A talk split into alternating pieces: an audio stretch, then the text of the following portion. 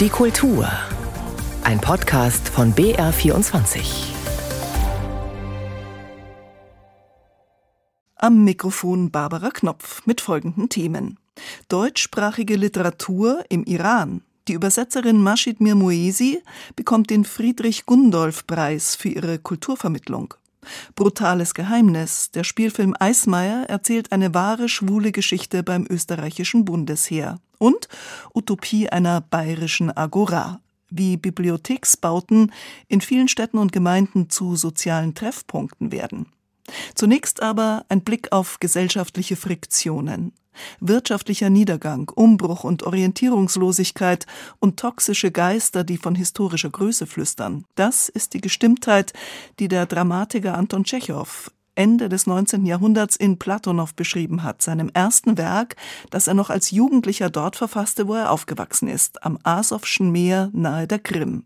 Geografische Koordinaten, die uns gegenwärtig nahegerückt sind durch den Krieg Russlands gegen die Ukraine. Regisseurin Jette Steckel hat das Stück mit Joachim Meyerhoff in der Hauptrolle an den Münchner Kammerspielen inszeniert und mit dem alternativen Titel Die Vaterlosen den Konflikt nicht geografisch, sondern in den inneren Verwerfungen zwischen den Generationen verortet. Sven Riklevs war bei der gestrigen Premiere. Früher haben die Leute geliebt und gehasst, ergo waren sie auch fähig zu Protest und Verachtung. Ja, und das sind sie also heute nicht mehr. Ja, und deswegen sieht alles dahin. Da ist er schon, der berühmte Generationenkonflikt. Dieses Früher war alles besser, dieses Ich verstehe euch nicht mehr, dieses Gegen was muss ich kämpfen, um mich zu befreien und dieses Was muss ich bekämpfen, um nicht unterzugehen. Vier Generationen hat die Regisseurin Jette Steckel in Anton Tschechows Die Vaterlosen ausgemacht. Vier Generationen, denen sie im Programmheft die Begriffe Boomer oder Generation X, Y und Z zuordnet und sie damit auch im Hier und Jetzt verortet. Dieser Generationenkonflikt ist eines der Grundmotive, die der 18-jährige Autor in seinem Erstling verarbeitete, der als eine Art ausuferndes Fragment bereits die ganze Hellsicht des Menschenflüsterers Anton Tschechow zeigt. Kein Wunder also, dass das Stück, das eigentlich eher unter dem Namen Platonow bekannt ist, in den Münchner Kammerspielen nun unter dem Titel Die Vaterlosen gespielt wird, den Tschechow ihm in seinem Tagebuch gab. Und trotzdem steht naturgemäß auch in München Platonow im Mittelpunkt, der langsam verblühende Dorfschullehrer, in den sich noch immer die Frauen verlieben.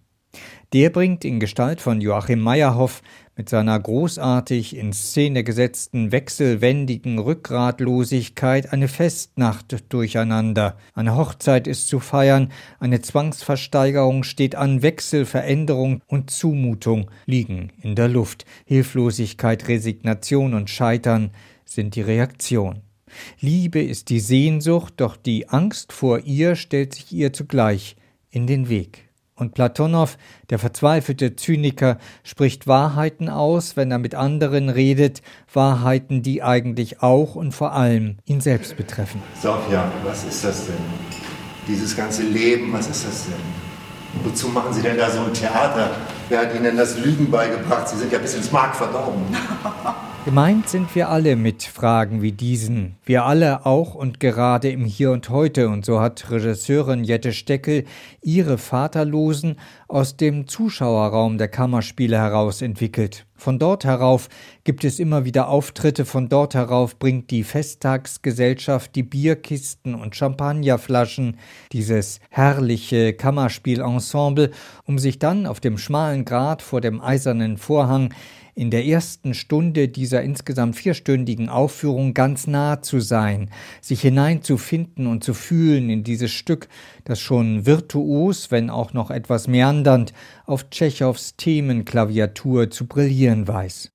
Danach, wenn der Raum aufgeht und den Blick auf den von Bühnenbildner Florian Lösche grandios entworfenen Wald aus tausend Fieberglasstäben öffnet, danach werden sich diese Menschen immer ferner rücken, auch wenn sie sich körperlich manchmal verzweifelt nah sind, werden sich zwischen den Stäben suchen und verlieren, werden über sie fallen und krachend zu Boden gehen, werden zwischen ihnen zucken und zur auflodernden Musik tanzen, so als dehnte sich dieses Stück über seine Dialoge hinaus in den Raum und in den Sound aus, so als formulierte sich sein Schrei nach Leben und nach Liebe in einer Art Gesamtbühneninstallation.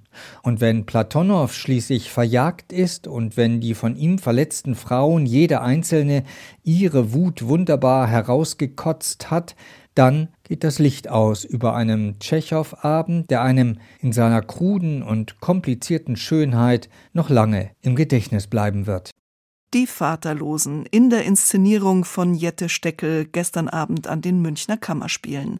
Die nächsten Aufführungen morgen und am Dienstag. Der Friedrich-Gundolf-Preis ist ein Preis, mit dem die Vermittlung deutscher Kultur im Ausland gewürdigt wird. Er wird seit 1964 von der Deutschen Akademie für Sprache und Dichtung in Darmstadt vergeben. Und zwar an Autoren oder Übersetzerinnen, die auf besondere Weise diesen Kulturaustausch gestalten, also der deutschen Sprache und Literatur in ihren Ländern zur Wirksamkeit verhelfen. In diesem Jahr geht der Friedrich-Gundolf-Preis an die iranische Übersetzerin Mashid Mirmoesi. Seit 25 Jahren macht sie deutschsprachige Gegenwartsliteratur auf Persisch zugänglich. Daniel Kehlmann, Julia Frank oder Iris Radisch gehören zu den Autoren und Autorinnen, die Mashid Mirmoesi übersetzt hat. 1962 in Kasvin, nordwestlich von Teheran geboren, kam Mashid Mirmoesi in den 70er Jahren als Jugendliche mit ihren Eltern das erste Mal zu Besuch nach Deutschland. Frau Mirmoesi, Sie haben sich nach eigenen Aussagen sofort in die deutsche Sprache verliebt. Was hat Sie denn da so angezogen? Also die Sprachen haben mich immer fasziniert. Aber bei der deutschen Sprache, ich weiß nicht, es war so eine Funke, mm, wie die Worte klingen. Das gefiel mir einfach, obwohl ich kein einziges Wort verstanden habe, außer Ja. Aber dann hat sich ergeben, dass ich diese Sprache lernen konnte. Und da habe ich da aber dann richtig gründlich gelernt. Ich hm. weiß nicht, warum ich mich so hingezogen gefühlt habe. Das weiß ich bis heute nicht. Aber die Liebe ist schon geblieben. Nun kenne ich mich im Persischen überhaupt nicht aus, aber ich vermute, dass es völlig anders konstruiert ist. Ja, wir haben keinen Artikel zum Beispiel. Wir haben überhaupt keinen Artikel. Ich glaube, die Sprachen unterscheiden sich nur von Wörter und Klang. Man muss erstmal die beiden Sprachen sehr gut können, und zwar die Zielesprache besser. Ich habe sehr jung angefangen, klassische Literatur, iranische Literatur zu lesen, klassische persische Gedichte zu lesen und Je mehr man gelesen hat, umso mehr Wörter hat man in seinem Wortschatz. Während ich lese, probiere ich immer wieder im Kopf, ob ich das übersetzen kann. Was ich übersetzt habe, sind die Bücher, von denen ich sicher war, ich kann sie gut übersetzen, ich kann sie gut rüberbringen. Die Schönheit und dann die Bedeutung und Geist des Werkes. Nun sind Sie ja auf Umwegen zur Übersetzung gekommen, obwohl Sie sich so früh für die deutsche Sprache interessiert haben, denn Sie haben zunächst mal in den 80er Jahren in Bochum Landschaftsarchitektur studiert. Dann sind Sie aber 1992 eben zurückgegangen in den Iran und haben begonnen, deutsche Gegenwartsliteratur zu übersetzen. Welche haben Sie denn da ausgesucht dann? Ich habe alle Bücher selber ausgesucht. Ich übersetze nicht auf Bestellung. Ich mhm. habe von Christine Brückner übersetzt, ich habe von Stefan Zweig und die Briefe von Heidegger habe ich zum Beispiel übersetzt. Mein liebes Seelchen. Ich habe 60 Bücher übersetzt und fast alle, außer Stefan Zweig vielleicht, Autoren, die in Iran bis dahin völlig unbekannt waren. Mhm. Und auf welches Interesse sind diese Autoren und Autorinnen dann gestoßen? Die Verlage meinen, ich hoffe, das ist jetzt nicht angeberisch, aber Bestimmt die Verlage nicht. meinen, ich habe ein gutes Gespür, was die Leute mögen. In letzter, mindestens letzte zehn Jahre sind die Bücher, die ich übersetzt habe, nicht bei erster Auflage geblieben. Sogar äh, die Welt von gestern von Stefan Zweig. Das ist jetzt in dritter Auflage. Man denkt, das ist schwierig, langatmig, aber die Leute lesen es. Über die ganze Nation hört man immer nur etwas, wenn Revolten oder Revolutionen sind, aber kaum etwas über die Literatur von dort und schon gar nicht darüber, was eben deutschsprachige Literatur beim iranischen Lesepublikum auslöst. Ein berühmter Übersetzer hat einmal gesagt, Iran ist das Paradies von Übersetzer. Also es wird viel übersetzt aus Englischem, Französischem, Italienischem, Russischem und das iranische Publikum kennt so viele Autoren und Autorinnen aus der ganzen Welt. Die Iraner sind in diese Beziehung gut informiert. Wenn ein Nobelpreisträger bekannt gegeben wird, dann kommen sofort die Werke, die übersetzt wurden. Das heißt, die sind schon übersetzt worden. Zum Beispiel diesjährige französische Autorin, die hatte mindestens drei oder vier Übersetzungen von verschiedenen Büchern in Iran gehabt. Und gibt es dann niemals Probleme mit Zensur? Da gab es immer. Da gab es in Schahzeiten gab es auch, heute gibt es auch. Es gab es immer eigentlich. Weil es ist ja eine Literatur einer Gesellschaft oder von Gesellschaften, europäischen jetzt zum Beispiel, die demokratisch und frei in ihren Rechten leben, was ja jetzt im Iran sehr eingeschränkt ist. Ja, wir leben ja auch nicht in Europa. Nein, das stimmt. Sie haben im Vorfeld gesagt, dass Sie sich politisch nicht äußern können und nicht wollen, weil jetzt natürlich im Land große Protestwellen sind seit dem Tod der jungen Mascha Amini. Das ist Ihnen zu heikel. Ja, das möchte ich die Frage nicht beantworten, bitte. Mhm. Aber können Sie sagen, ob sich momentan zum Beispiel, also diese Proteste, die dauern ja an, gehen auch durch alle Schichten im Iran, ob sich da zum Beispiel auf dem Buchmarkt irgendetwas verändert hat? Also sind immer noch viele Bücher erhältlich? Gibt es sozusagen generell genug literarische Nahrung? Ja, ich habe mindestens von einem meiner Verlags gehört, einem der größten in Iran dass die Leute mehr Bücher lesen und mehr Bücher kaufen. Also nicht so viel wie in Europa, das muss man zugeben, aber dass es äh, nachgelassen hat und dass die Leute keine Bücher lesen und kaufen, das ist nicht passiert. Und an welchem deutschsprachigen Buch arbeiten Sie zum Beispiel jetzt gerade?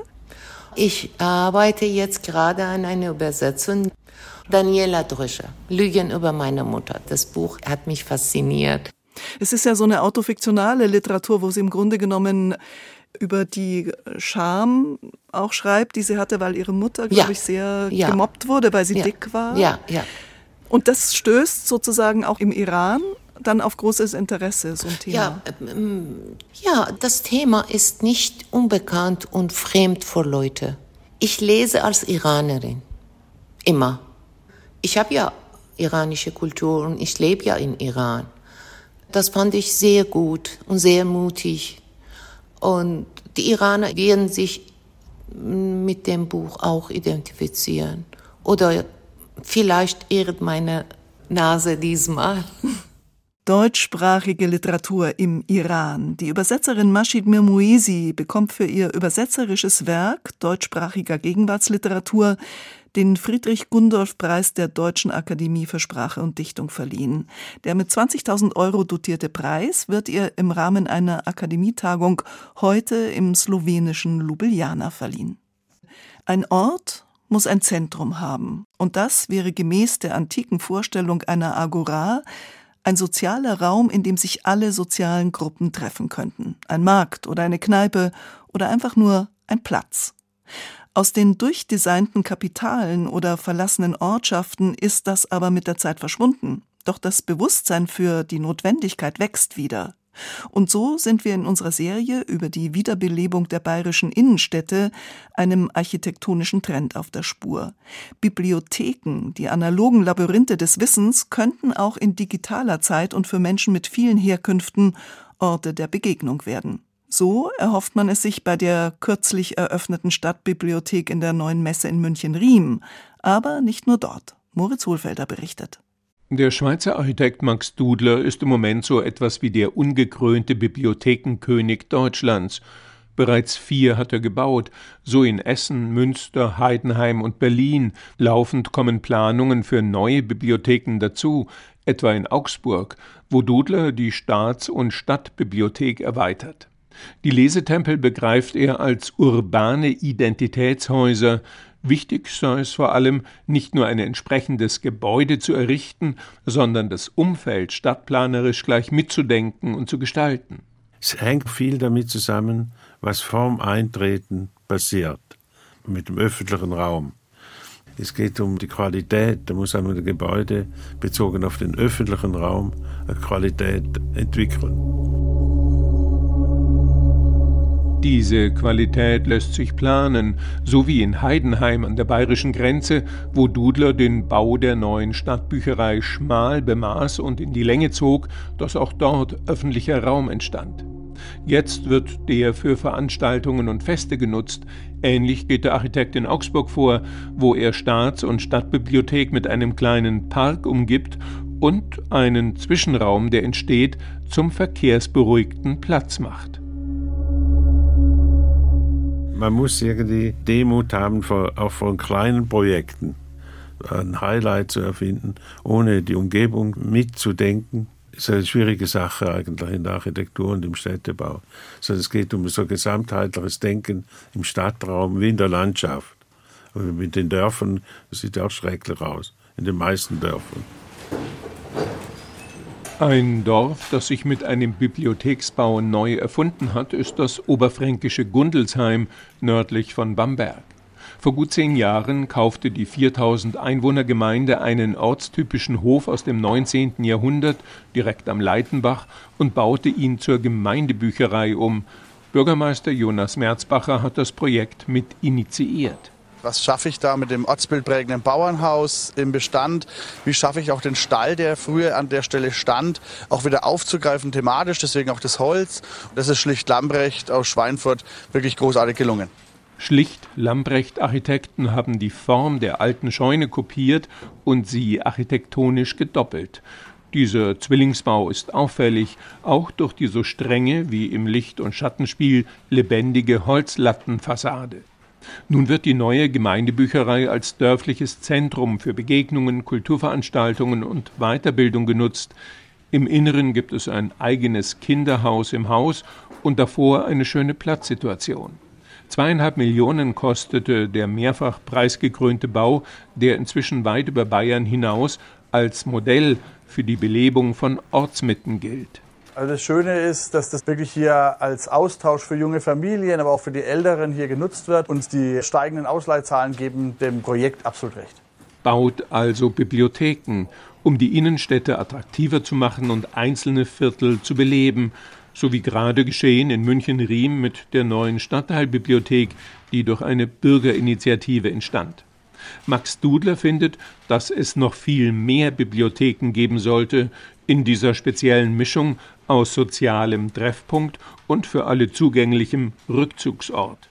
Raum für Begegnung. Die Wiederbelebung bayerischer Gemeindezentren durch öffentliche Bibliotheken. Die Lebenswirklichkeit ist der gesellschaftlichen Akzeptanz oft Jahre oder Jahrzehnte voraus. Wie gerade zu sehen an den Debatten über LGBTIQ-Rechte für Menschen, die ihre sexuelle oder auch biologische Identität frei wählen wollen. Das Bewusstsein dafür formt sich, die Abwehr auch, die sich zudem auch in Bereichen findet, in denen ganz normales Schwulsein immer noch ein Tabu ist. Im Männerfußball zum Beispiel, in der Kirche oder im Militär. Der österreichische Regisseur David Wagner erzählt in seinem Spielfilm Eismeier nun eine auf einer wahren Geschichte basierende schwule Liebesbeziehung zwischen einem militärischen Ausbilder und seinem Rekruten. Der Film wurde auf vielen Festivals ausgezeichnet und läuft seit Donnerstag bei uns in den Kinos. Markus Eicher hat Eismeier gesehen. So, meine Herren, die nächsten sechs Monate, die werden nicht leiwand. Die werden hart. Aber ihr seid hier bei der Creme de la Creme, bei der vierten Garde. Mir ist es scheißegal, ob er Vater Generaldirektor ist oder ein Tschusch. Bei mir zählt Leistung. Antreten bei Vizeleutnant Eismeier, dem beim österreichischen Bundesheer gefürchteten und berüchtigten Schleifer Charles Eismeier, brillant verkörpert von Gerhard Liebmann. Rotes Barret auf kahlgeschorenem Schädel, der Blick kalt und hart, eine Stimme schneidend und brutal. Ein sadistischer Ausbilder wie bei Full Metal Jacket. Und vor ihm die Truppe Rekruten, ein Haufen junger Burschen, unter denen wilde Stories über ihn kursieren. Er sei ein lebender Toter, ein Psychopath, einer, der schon an vielen Krebsarten erkrankt sei, doch der einfach nicht stirbt. Auf einen unter ihnen hat es Eismeier besonders abgesehen, Mario Falak, gespielt von dem aus Bosnien stammenden Luka Dimic, ein fescher Typ mit frechem Blick, der aussieht wie der junge Colin Farrell. Und einer ist, der widerspricht. Sind Sie schwer vom Begriff Rekrut, Schusch? Herr Vizeleutnant Rekrut Falak meldet, mein Name ist Falak. Lernen tut er schnell. Bist du ein intelligenter Schusch? Jawohl, Herr Vizeleutnant. Und so sind die Positionen fix. Hier der seine Homosexualität negierende Familienvater Eismeier, dort der offensiv schwule junge Mann, der unbedingt beim Militär reüssieren will. Wie zwei Magnetpole stoßen die beiden sich ab und ziehen sich an. Es entspinnt sich eine unsichtbare Beziehungsdynamik im toxisch homophoben und rassistischen Militärumfeld, in dem man entweder als echter Mann gilt oder als schwule Sau verunglimpft wird. Regisseur David Wagner gelingt es dabei, aber durch kluge Bildgestaltung sowie durch die hervorragenden Darsteller aus seiner Grundkonstellation weit mehr zu machen als ein simples Becoming Gay Drama mit dem militärischen Schauplatz schwelender Homoerotik und aufgeladener Körperlichkeit. Wer ist man? Wer will man sein und warum? Und wie verlogen ist das soziale Umfeld? Als Eismeier den von anderen Rekruten homophob beschimpften Fallack noch zusätzlich schikaniert, wird er zu den Vorgesetzten zitiert. Entschuldigung, dass ich das jetzt so offen anspreche, aber haben Sie was gegen Homosexuelle? Entschuldigung, wenn ich mich da jetzt kurz einschalte, steigen Sie die Frage aus dem Protokoll. Mit Verlaub, Herr Oberst, aber Rekrut Fallack outet sich und daraufhin wird er nackt ins. Das war Befehlsverweigerung. Was wollen Sie von mir? So, so, so, so, so. Jetzt beruhigen wir uns alle einmal, meine Herren. Ist ja schließlich nichts passiert, also nichts Gravierendes. Dramaturgisch klar gegliedert verfährt Regisseur David Wagner in seinem ersten Spielfilm mit dieser queeren Liebesgeschichte, über die er viel beim Bundesheer recherchiert hat. Krankheit, Zuneigung und das Zugeständnis einer Lebensliebe werden hier stimmig und zugleich subtil inszeniert, auch beim ersten Kuss. Warum gehen wir alle so am Arsch? Du gehst da in am Arsch. Mario, du kannst nur dann effektiv sein, wenn du dich unter Kontrolle hast. Für Kontrolle braucht es Ordnung. Ordnung im Spind, im Kopf und im Körper. Verstehst du das? Aber ich bin schneller als die. Ah, ich ja. weiß, dass ich das schneller Ah ja, nicht deppert reden, einfach machen. Konsequent vermeidet Eismeier der Film Klischees. Er spiegelt kunstvoll gesellschaftliche Realität, erzählt von Traumata und Kontinuität, von unterdrückten Emotionen, von Aufbruch und Träumen. Denn am Ende bricht Vizeleutnant Eismeier auf und bricht mit seiner Lebenslüge.